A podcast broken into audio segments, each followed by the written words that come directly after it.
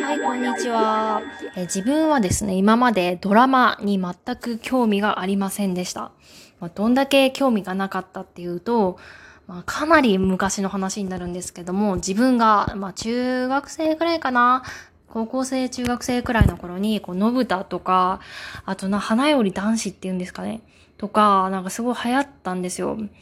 ね、その、そういうようなドラマって、もうクラスの8割、9割方の人がこう見ていて、話題にしていたんですけれども、私は全く知りませんでした。で、本当にもう知らなすぎて、もうクラスメイトからは、なんか世間から取り残されてるねとか、え、なんでそんなに知らないの？やばくない？とか、もう言われたこともありました。まあ、どちらかというと自分は映像、テレビとかよりも本を読む派だったんですね。それが大学生くらいまで続いて、えー、ようやくこうテレビを見始めたのが大学1年、2年の頃でした。で、そこからようやくこう映画とか、お笑いとか、えー、女優とかもこう知り始めて、えー、って感じですね。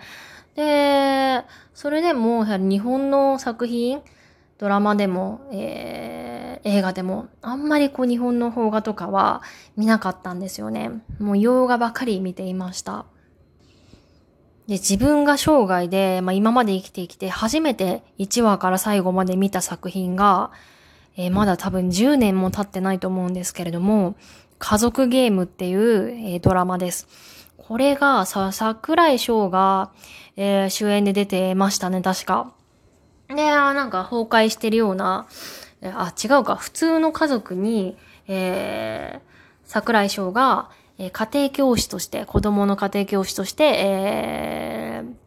まあ、住むわけですけれども、まあ、そこから、なんか、家庭が崩壊していくみたいな、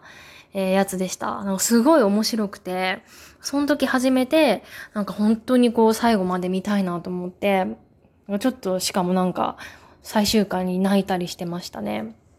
本当に、なんで、もう20歳過ぎて初めてこうドラマを見るみたいな感じでした。まあ、なんですけれども、最近ですね、こう、Hulu を、で、契約を始めまして、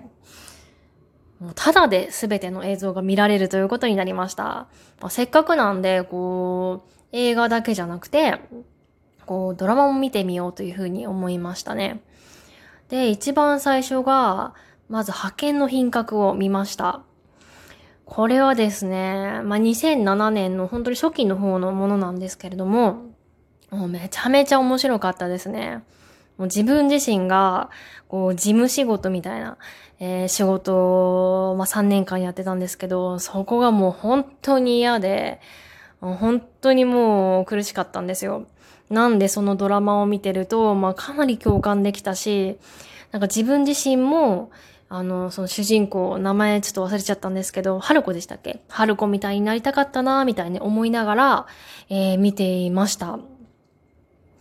で、ちょうど同じタイミングで、こう2020年バージョン、最最新のバージョンの、えー、発見の品格もテレビで、えー、放送されてたんで、それもしっかり、えー、見ました。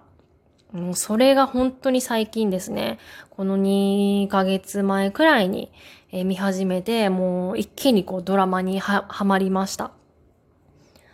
こう今まで映画を見、映画ばかり見ていた理由って、はい、そのドラマって、その何話、なんだろう、10話くらい続くじゃないですか。で、映画は、その何話もなくて、その、たった1話の中に2時間とか3時間で話を詰め込まないといけないですよね。なんで映画ってそんなにこうドロドロとした人間関係が描かれないんですよ。まあ、どちらかというと、こう、なんか愛情だったり友情だったり優しい心だったり感動とかそういうものが、えー、描かれやすいなと思っていました。まあ、その反面ドラマはこう時間がある分、なんかどうしてもこうドロドロなこう人間関係ってものが、その深く描かれやすいなと思っていましたね。そこがなんかちょっと嫌だったんですよ。こんなこう、こう人の人間関係の、えー、いじめとかを、ドロドロを見て何が楽しいんだっていうふうに思ってたんですよね。まあなんですけれども、実際こういろんなドラマを見ると、最終回とかめちゃめちゃ泣けるんで、なんか今までがどんだけ偏見だった、偏見持ってたのかなっていうふうに、えー、すごい反省しましたね。で、最近見始めたのが、えー、その後に家政婦の見たを見ました。これは、あの、自分が、えー、家族系の映像がすごい好きなんで見ました。これも10年くらい前なんですね。なんで、あの、当時見なかったんだろうっていうくらいめちゃめちゃ楽しかったです。それでまたこの松島さんが超綺麗ですね。もうり、凛としてるというか、もう見た目も綺麗だし、うすべてがもう神のような美しさだなというふうに思いましたね。で、その松島さんつながりで、最近は、えー、砂の塔、えー、知りすぎた隣人でしたっけ？を見ました。